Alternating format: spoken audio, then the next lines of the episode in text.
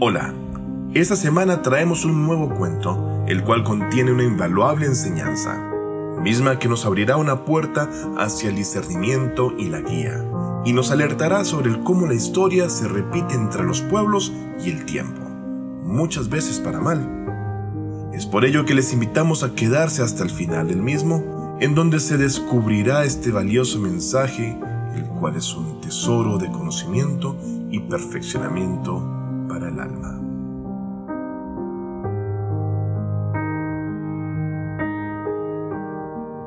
La historia del profeta Saleh.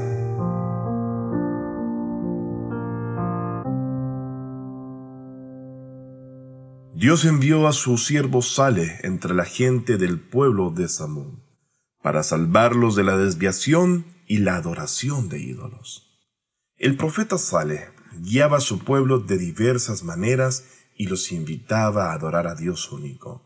Pero el pueblo de Samud no creía en él, rechazaban su mensaje y adoraban sin pensar a sus ídolos.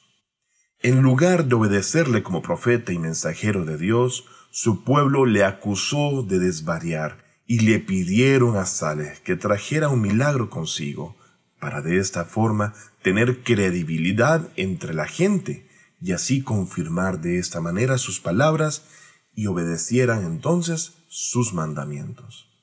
Ante esto, el bendito profeta Sale, quien se sentía muy decepcionado de su gente, finalmente les ofreció un trato para poder convencerlos diciéndoles, Pediré algo a vuestros dioses, es decir, los ídolos que adoráis, y si me dan lo que quiero, os dejaré para siempre. Pero si no me dan lo que le pido, entonces vosotros pedid a mi Dios todo lo que queráis, y si mi Dios os trae lo que hayáis pedido, pues creed entonces en él. Ante lo dicho, la gente de Zamud aceptó la oferta y fijó un día y una hora para llevar a cabo dicho reto. Muy pronto llegó el día prometido, reuniéndose entonces la gente de Samud con sus ídolos y poniendo delante de estos comida, la cual luego sería consumida por ellos mismos, creyendo que al haber estado al pie de esos ídolos de piedra y madera, dichos alimentos serían bendecidos.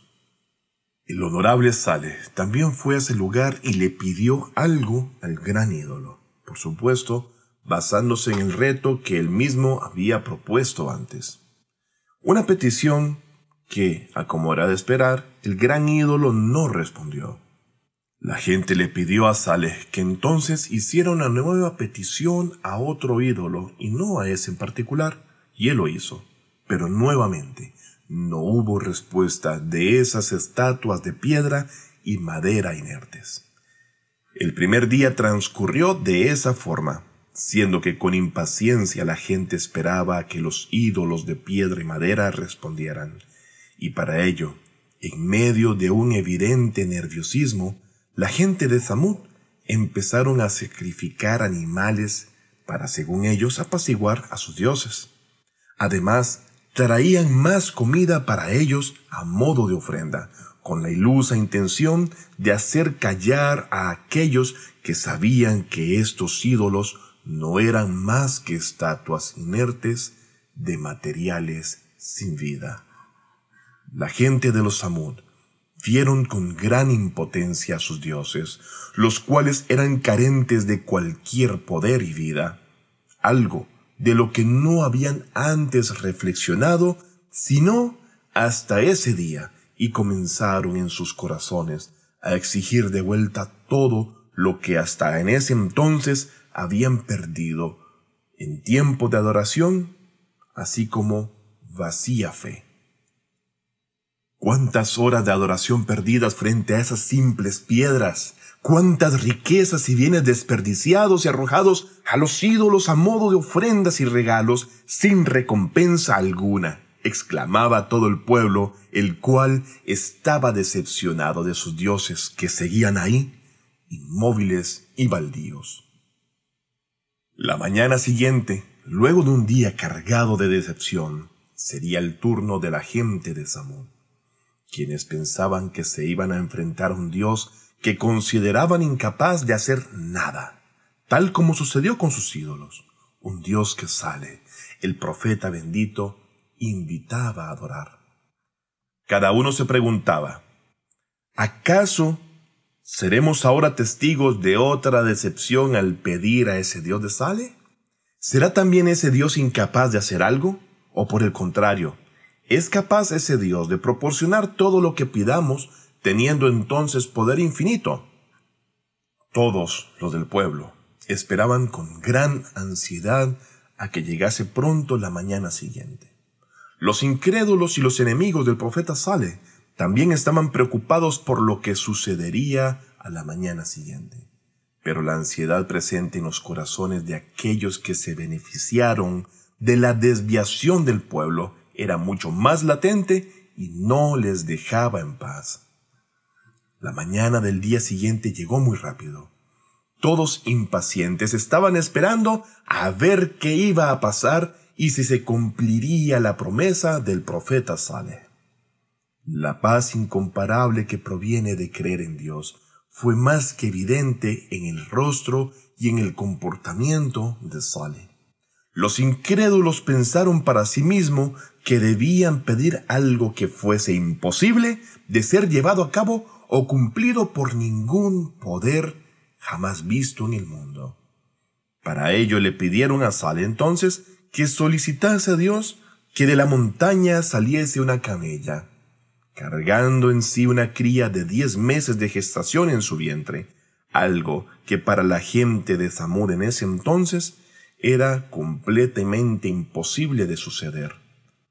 Una vez Sale escuchase lo que le solicitaban pedir a Dios, levantó sus benditas manos al cielo y llevó a cabo dicha petición, para así hacer que las gentes de ese pueblo volvieran su rostro a Dios. Dios exaltado sea, aceptó la súplica hecha por Sale, y de repente todos, absolutamente todos, fueron testigos de cuando de la montaña una camella salía, tal cual las características que ellos mismos habían pactado.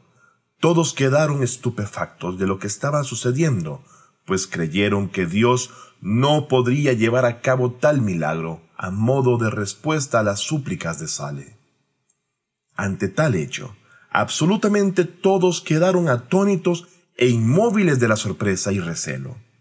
Pero no conformes con lo que habían sido testigos, a modo de la veracidad de la respuesta de su petición y reto, le pidieron nuevamente a Sale que suplicara a su Dios para que dicha camella diera luz al bebé que llevaba en sus entrañas en ese mismo instante, ante lo cual, y luego de que nuevamente Sale pidiera eso a Dios, la cría de la camella naciese de inmediato. La verdad fue clara para todos. No hubo quien no fuera testigo del milagro que había llevado a cabo Sale con el favor de Dios Todopoderoso. Ahora que la promesa divina se había cumplido y que Dios Todo Misericordioso había proporcionado señales claras de la fe, para cada uno de los habitantes de dicho pueblo. Por medio de tales milagros, llegó el momento en el que el pueblo de los Zamud volvieran sus corazones y su fe al Dios único, a ese Dios que Sales invitaba a adorar y así seguir sus mandamientos divinos. Dios había puesto dos pruebas para dicho pueblo, por medio de esa camella. ¿Cuáles eran esos dos deberes? Veamos lo que nos dice el Sagrado Corán acerca de esto en el capítulo 26, versículos 155 y 156. أعوذ بالله من الشيطان الرجيم بسم الله الرحمن الرحيم قال هذه ناقة لها شرب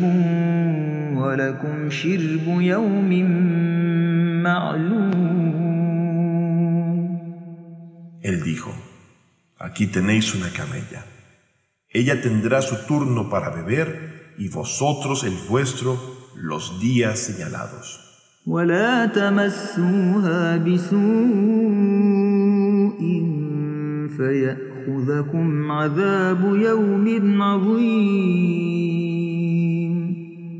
Y no la maltratéis, pues sufriríais el castigo de un día grandioso.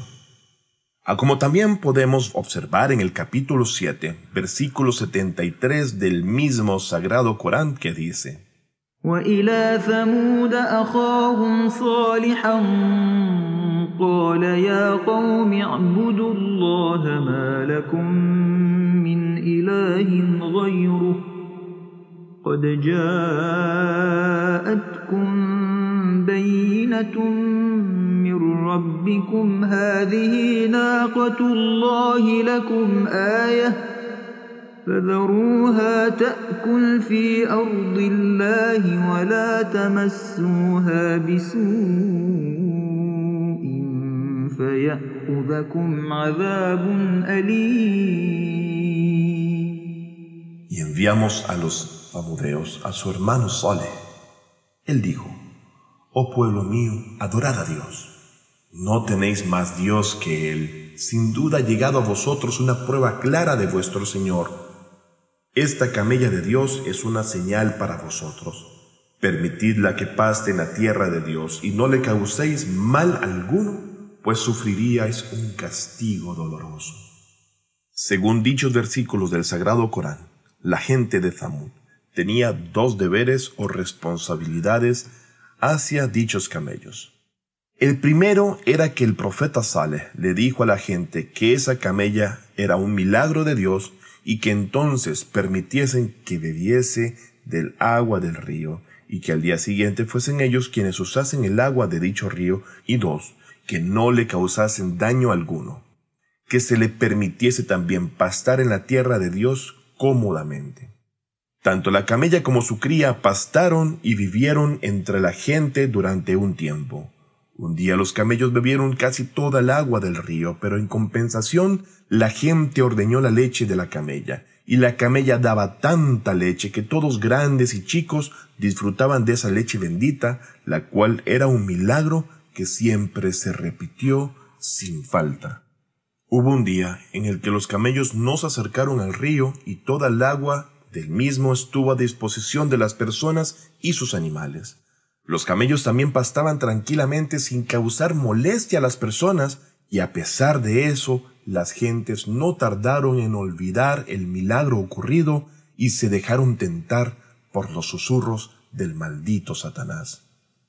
Es por esto, queridos míos, que no nos debemos de sorprender por este suceso, ya que este comportamiento de voltear la espalda a los pactos y a Dios mismo se ha repetido todos los días a lo largo de la historia de la humanidad. La verdad ha sido revelada a la gente muchas veces, pero después de un tiempo, por diversas razones, como interés en el poder, en la riqueza, la codicia, la envidia u otros motivos, las personas olvidan la verdad y se movilizan velozmente hacia la falsedad y el distanciamiento de Dios bajo el liderazgo de Satanás. Cuánto trataron los profetas de guiar a las gentes de su tiempo, y éstos simplemente no creyeron nunca en ellos ni en su mensaje. Incluso después de ver muchos milagros, o simplemente creyeron de forma temporal, y no les obedecieron después de un poco tiempo, o incluso se volvieron contra del mensaje divino y por ende en contra de Dios después de la muerte de los profetas, dejando de lado el camino que esos mismos profetas habían especificado durante su vida. Sería el camino para la salvación y el bienestar de todos ellos. La historia se ha repetido a diario y la gente no ha aprendido del destino de sus antepasados. Como dije, poco a poco, con las tentaciones de Satanás, las personas se han olvidado de sus pactos y de las maravillosas recompensas que Dios les ha otorgado y les ha prometido también. Remontándonos a la historia de la gente de Samón, estos mismos de la historia del profeta Sale, quienes olvidaron ese gran milagro que veían a diario en sus tierras y que a pesar de que dicha camella les traía grandes beneficios, fueron ellos mismos quienes como un pueblo, a una sola voz, expresaron su descontento, porque, por orden de Dios, no podían usar el agua del río todos los días a placer. Y no es que necesitaran de esta agua a diario.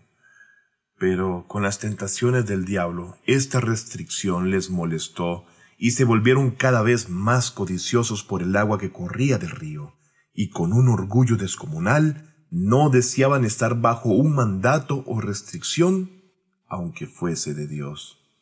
Los incrédulos decidieron convertir al pueblo de nuevo a la religión de sus padres, es decir, volvieron a la idolatría, y quedó claro que la existencia de estos camellos, los cuales eran recordatorio diario del milagro divino, debía ser también un recordatorio entonces de que ellos debían cumplir la promesa hecha a Sale de creer en su Dios. Pero con ingenuosos y diversos pretextos, uno de los cuales era levantar la restricción al uso del agua del río, decidieron utilizar a una persona para matar a la camella, y de esta forma volver atrás al pasado de la idolatría estéril y romper así el pacto hecho con Dios por medio de Sale y su milagro. Ante esto y con suma pena, el profeta Sale les instaba a no romper su pacto y de no volver la espalda a la promesa hecha a Dios mismo y a la unicidad. Él mismo les advirtió que si hacían esto, vendría el castigo divino, pero las personas que se volvieron incrédulos nuevamente no creyeron en las palabras de Sale. Esto, a pesar de que habían visto cómo Dios sacó a la camella de la montaña gracias a la súplica y a la oración hecha por él.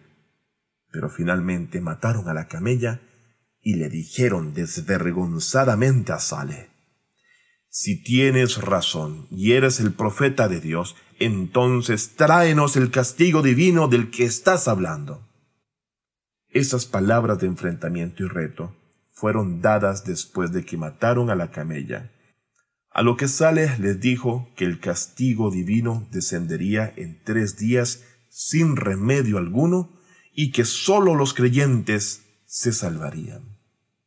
Cuando comenzaron a aparecer las señales del inicio del castigo, y la gente se dio cuenta de que el castigo sin duda sucedería, corrieron muchos hacia el arrepentimiento de haber matado a aquella camella.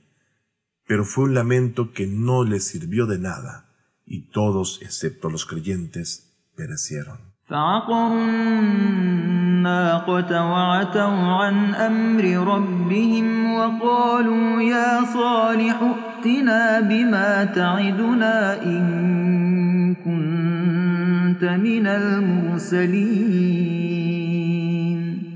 Así que desjarretaron a la camella desafiando la orden de su señor y dijeron, Es sale Ven a nosotros con el castigo que nos prometiste, si eres un profeta.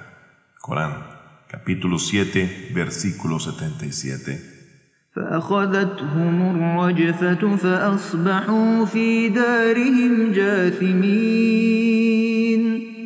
Entonces el terremoto les sorprendió y amanecieron muertos en sus casas, tal como dice el Corán en el capítulo 7, versículos 78 y 79.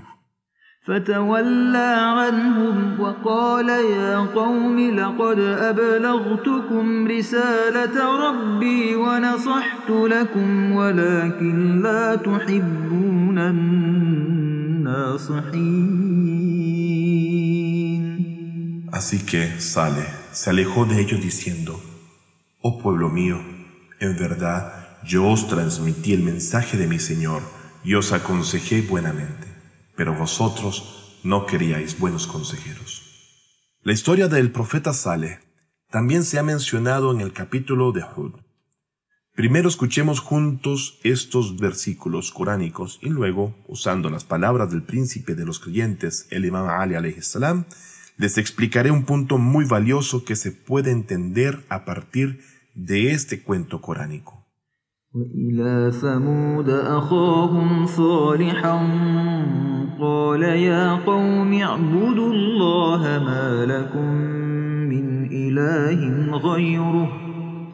هو أنشأكم من الأرض واستعمركم فيها فاستغفروه ثم توبوا إليه إن ربي قريب مجيب Y enviamos al pueblo de Zamún a su hermano Saleh. Dijo, Oh pueblo mío, adorad a Dios. No tenéis otro Dios aparte de Él. Él os hizo surgir de la tierra y os ha establecido en ella. Por tanto, pedidle perdón. Luego, volveos a Él arrepentidos. En verdad, mi Señor está cercano y responde.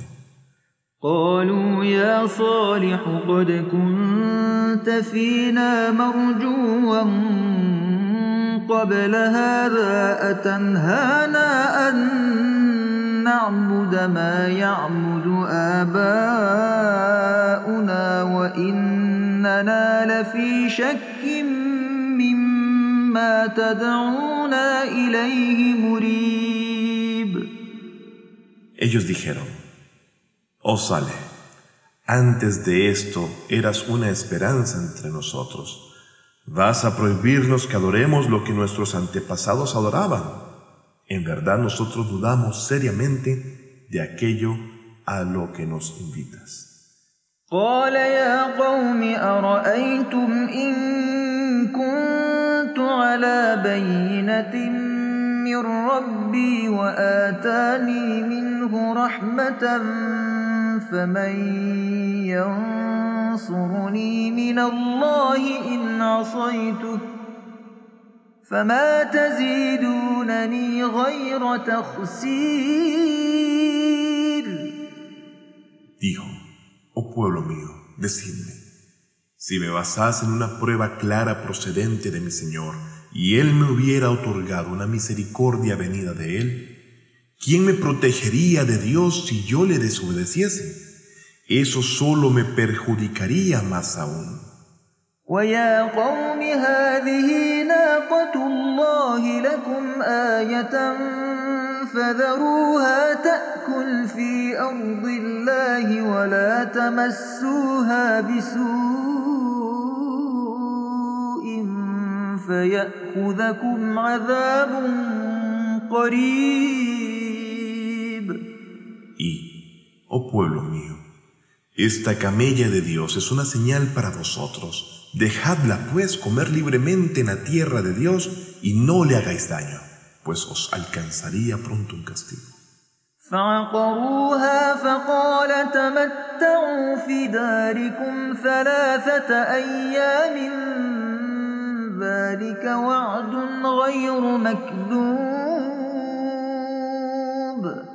Pero la desjarretaron y dijo, Disfrutad de tres días en vuestros hogares. Esta no es una falsa promesa.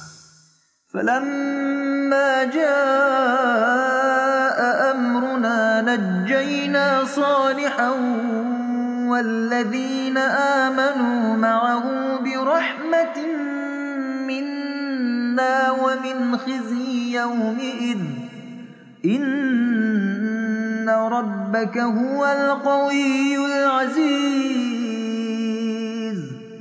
Y cuando llegó nuestra orden salvamos a Saleh y a los que con él habían creído, mediante una misericordia venida de nosotros, del castigo y de la desgracia de ese día. En verdad, tu Señor es el fuerte, el poderoso. وأخذ الذين ظلموا الصيحة فأصبحوا في ديارهم جاثمين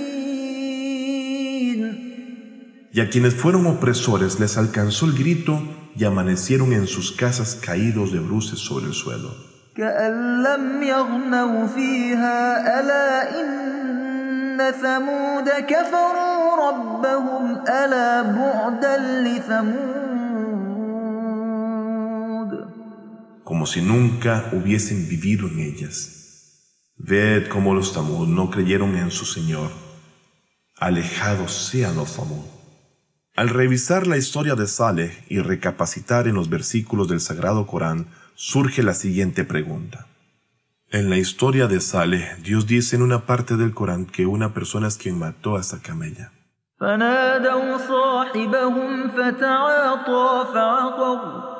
Pero ellos llamaron a su compañero que se ocupó de ello y la mató. Pero Dios dice en otro lugar del Corán que la gente mató a la camella, es decir, considera que la matanza de la camella es el trabajo de todas las personas y por esta razón el castigo divino fue revelado para todos excepto para los creyentes.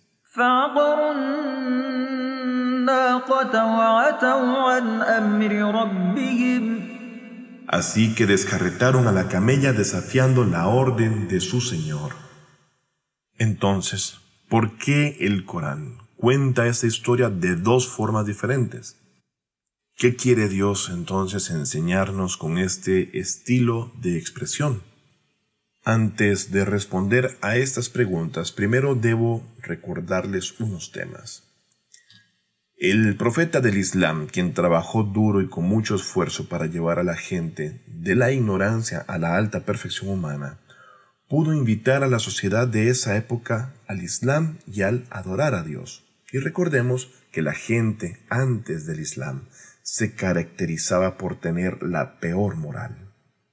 Así que a sabiendas de esto, con el objetivo de que la sociedad musulmana no se desviase nuevamente después de la muerte del profeta. Por orden de Dios mismo, en una ocasión camino de regreso de la última peregrinación, el profeta del Islam reunió a toda la gente que le acompañó a este evento tan importante, único e histórico, para presentar a quien sería su sucesor después de su muerte. Y por supuesto, esto fue hecho varias veces en diferentes asambleas, y lo habían dicho en varios discursos antes, y también fue hecho durante los últimos días de su vida bendita. Este famoso dicho del profeta, que se conoce como el Hadith de Thakalain, ha quedado fielmente registrado para toda la humanidad. La narración de Thakalain es un hadith famoso y mutawatir, o sea, narrado con frecuencia por el profeta del Islam donde se hace hincapié en la importancia de seguir el sagrado Corán y a su bendita familia, el Ahlul Bayt. En esta narración el profeta ha ordenado a su comunidad a aferrarse al Corán, el libro sagrado del Islam, y a el Ahlul Bayt, o sea, su familia bendita, después de su fallecimiento. Esta tradición o hadith es ampliamente aceptada por todos los musulmanes, tanto sunitas como chiitas, y se ha mencionado en los libros de tradiciones o dichos del profeta Muhammad de todas las escuelas de pensamiento islámicas por igual. Les leeré esa narración valiosa llamada Hadith al para que tengan una idea del valor que contiene. Dijo el profeta Muhammad sallallahu alaihi wa sallam: Dejo entre vosotros dos tesoros. Si os aferráis a estos, nunca estaréis extraviados. El libro de Dios, poderoso y exaltado, y mi familia, el Ahlul Bayt. Oh gente, escuchad que os informo que cuando volváis a mí al lado de la fuente, en el más allá, os preguntaré sobre su comportamiento respecto a estos dos tesoros que son el libro de Dios y mi Ahlul Bayt. Tal como dije, la historia se repite muchas veces y los pecadores no aprenden del destino de sus antepasados. El profeta del Islam, en las últimas horas de su vida, lleno de gracia, misericordia y bendiciones para la humanidad, cuando estaba en la cama debido a la gravedad de su enfermedad, pidió lápiz y papel para escribir algo y enfatizar así lo que se dijo durante el evento que mencionamos antes a fin de proteger a su comunidad, a su umma. Por supuesto, de la desviación que él sabía iba a suceder.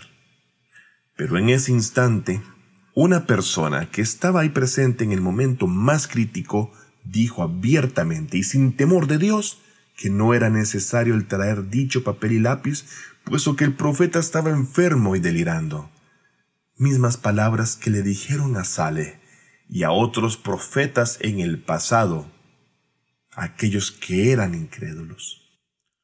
Todos conocían al Ahlul Bayt del profeta y al sucesor del profeta, el cual era elección de Dios mismo, y todos conocían el valor de Ahlul Bayt para el profeta del Islam valor e importancia que junto con el Sagrado Corán habían sido ratificados en el Hadith de Thaqlain y que era por todos los musulmanes sin reproche o duda alguna aceptado.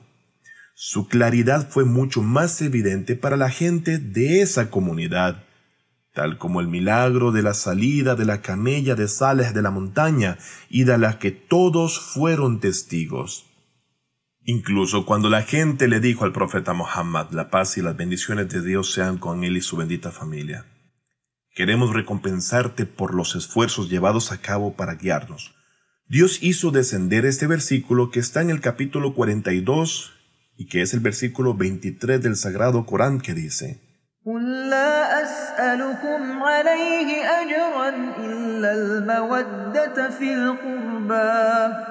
Di, no os pido por ello ninguna recompensa excepto el amor a mi familia, es decir, el Ahlul Pero algunas personas con metas mundanas comenzaron a oponerse al profeta y a engañar a la sociedad inmediatamente después del martirio del mensajero de Dios, el bendito profeta Muhammad, sallallahu alayhi wa, wa sallam, incluso antes de que éste fuese enterrado. Incluso ordenaron a la gente que quemara y destruyeran cualquier hadiz o narración que tuviesen del profeta, pues sabían que lo que estos dichos contenían eran guía para la humanidad entera también hasta el día de la resurrección, y sabiendo además como lo ratifica el Sagrado Corán en el capítulo 53, versículo 2 al 4 que dice,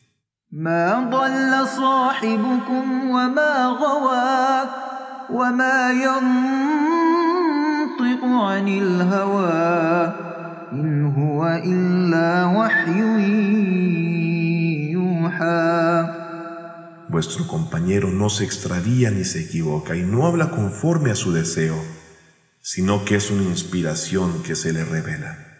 La supervivencia y por ende existencia de estos hadices impidió que la gente se extraviara, pues eran una señal de que mostraba la verdad en la que el santo profeta del Islam había dicho muchas veces sobre quién sería el líder de la sociedad después de él y cuál era el criterio de una buena sociedad. Entonces, ¿quiénes tienen las condiciones para liderar la sociedad? Lo sucedido en la época del profeta Muhammad es exactamente la misma decisión tomada por los infieles en la época del profeta Saleh, quienes optaron por destruir a la camella, que era una señal que les recordaba a ellos la promesa que le hicieron a su profeta, el cual era obedecer y someterse a Dios. Después del martirio del profeta del Islam, la desviación de algunas personas llegó a ser tan grande que atacaron a la casa de la hija del profeta Muhammad con el fin de tomar juramento de lealtad al gobierno falso que se había instaurado. Ataque mismo que causó las heridas y el martirio de la señora Fátima, la paz sea con ella. Ella, la bendita hija del profeta Muhammad, misma que está mencionada en el sagrado Corán bajo el designio de ser amada, la misma que conforma ese Ahlul Bayt, el cual está dentro de los dos tesoros dejados por el profeta del Islam y que se reúnen en el paraíso. Esa misma figura bendita de quien el profeta del Islam, mientras sostenía la mano y que fuese conocida como la madre de su padre, dijo, Todos aquellos que la conocen saben quién es es decir, dirijo estas palabras a quienes no conocen el valor de Fátima, hija de Muhammad ante Dios y ante sí mismo como el mensajero de Dios. Y quienes no la conocen, sabed entonces que ella es Fátima, la hija de Muhammad, el profeta de Dios. Y ella es parte de mí, ella es mi corazón y mi alma, los cuales tengo entre mí. Así que quien la lastime en verdad me ha lastimado, y quien me ha lastimado en verdad que ha lastimado a Dios. El resto de la familia del profeta o Bayt también fueron martirizados uno tras otro. Esos para quienes se había descendido el versículo de Tahir o de la purificación número 33 del capítulo 33 que dice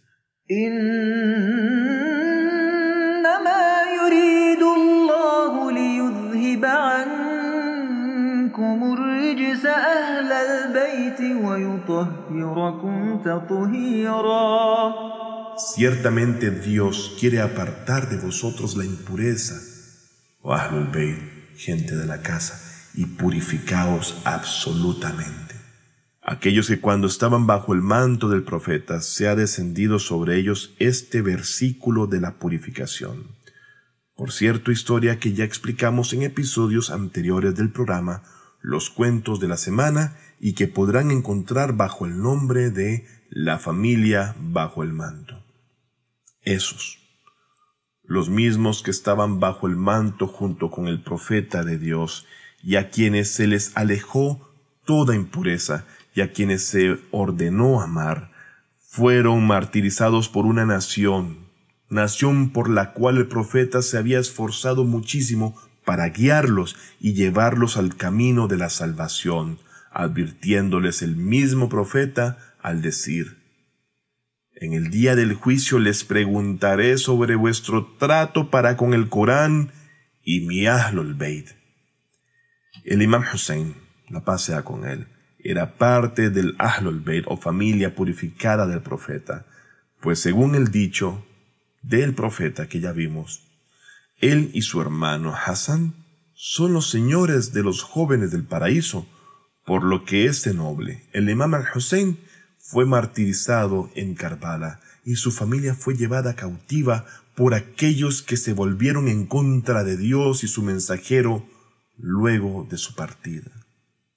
Como dije, no se sorprendan de que la gente haya olvidado el milagro de Saleh, ya que somos testigos de que la historia se repite siempre. Existe otro propósito al decir el prefacio del hadiz que dice, el profeta dijo, os dejaré dos cosas preciosas, y estas dos no se separarán y si adheréis a ambas, no os extraviaráis.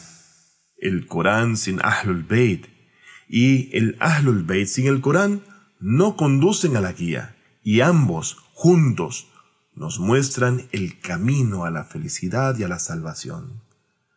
También nos referimos al Imam Ali, la paz con él, para responder la pregunta que nos vino del texto del Corán, y ya que el prefacio fue largo, haré la pregunta nuevamente.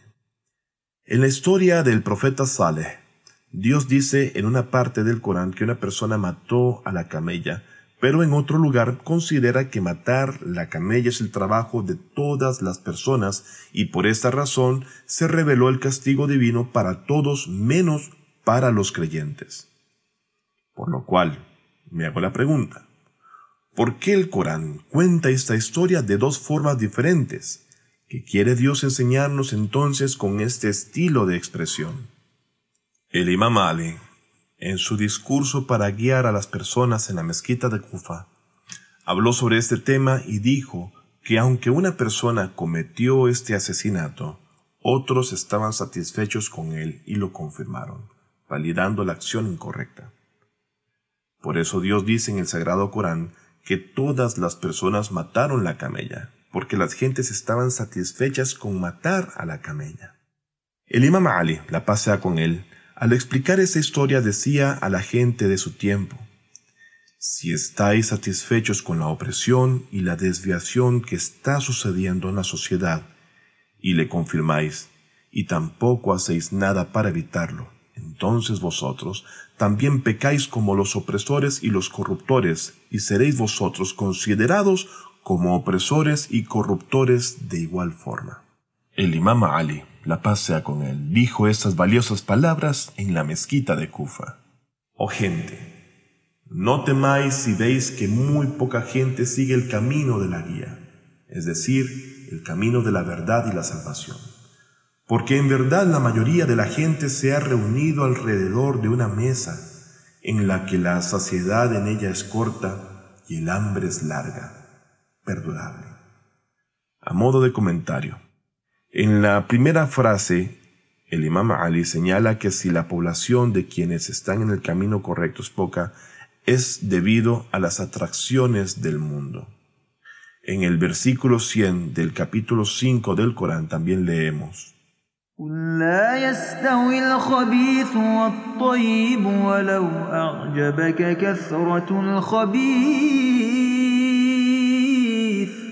Di, mal y el bien no son iguales, aunque te sorprenda la abundancia de mal. El imam Ali compara el mundo con una mesa colorida en la que se colocan alimentos de bajo valor o inútiles, pero están adornados de forma hermosa. Los buscadores del mundo la rodean sin darse cuenta de que su comida solo les satisface por un tiempo corto sin beneficio, pero luego hay un hambre prolongada. La breve saciedad es la misma corta vida que tienen en este mundo, y el hambre prolongada es la vida eterna después de la muerte para los pecadores, mientras sufren el castigo por sus pecados.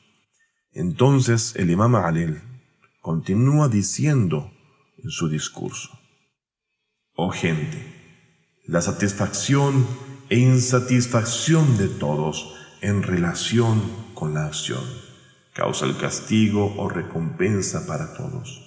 La camella de la gente de Zamud fue asesinada por una persona, pero el castigo descendió para todos porque todos estaban felices de haberle matado. Por lo tanto, el imam Ali nos enseñó un punto muy importante a todos nosotros. El punto importante es que no solo debemos de tener cuidado con nuestro comportamiento y acciones para hacer buenas obras y evitar así la opresión, la inmoralidad y las malas acciones, sino que más bien debemos amar las buenas obras en nuestro corazón y odiar la opresión y el pecado, Debemos amar a los profetas divinos y al Ahlul Bayt con nuestros corazones y mantenernos alejados de los enemigos de los profetas y de la familia del profeta Muhammad, el Ahlul Bayt por igual. Para no ser entonces de aquellos cómplices del pecado que nos llevarán al desvío y a la mala morada en la eternidad. Hemos llegado al final de este cuento. Espero que lo hayan disfrutado y podamos tener una vida mejor en el futuro a partir de escuchar estas historias y con revisar lo sucedido con quienes nos predecedieron. Asegúrense de convertirse en miembros del canal de Fátima TV en YouTube, ya que todos los contenidos de Fátima TV se publicarán en este canal. Debido a la diferencia horaria entre los países de habla hispana y también las restricciones de WhatsApp, en el futuro cercano no queremos enviar los nuevos contenidos de Fátima TV a través de WhatsApp. Por lo que si estáis interesados en acceder a todos los contenidos de Fátima TV, os invito a que os hagáis miembros de nuestro canal en YouTube y activen las notificaciones para informarse sobre los nuevos videos, podcasts, cuentos y caricaturas.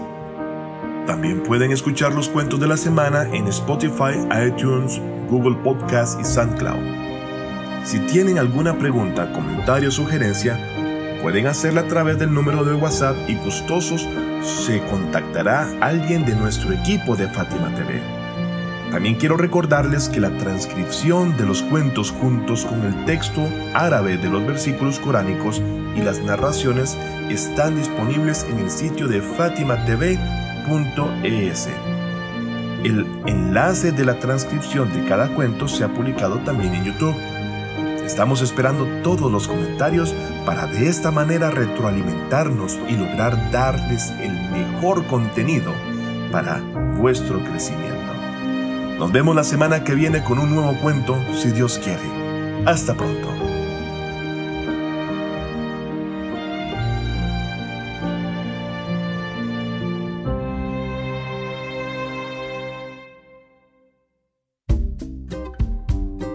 Fátima TV saberes que iluminan el alma. Síguenos en youtube.com slash fatimatves o en nuestro sitio web fatimatv.es.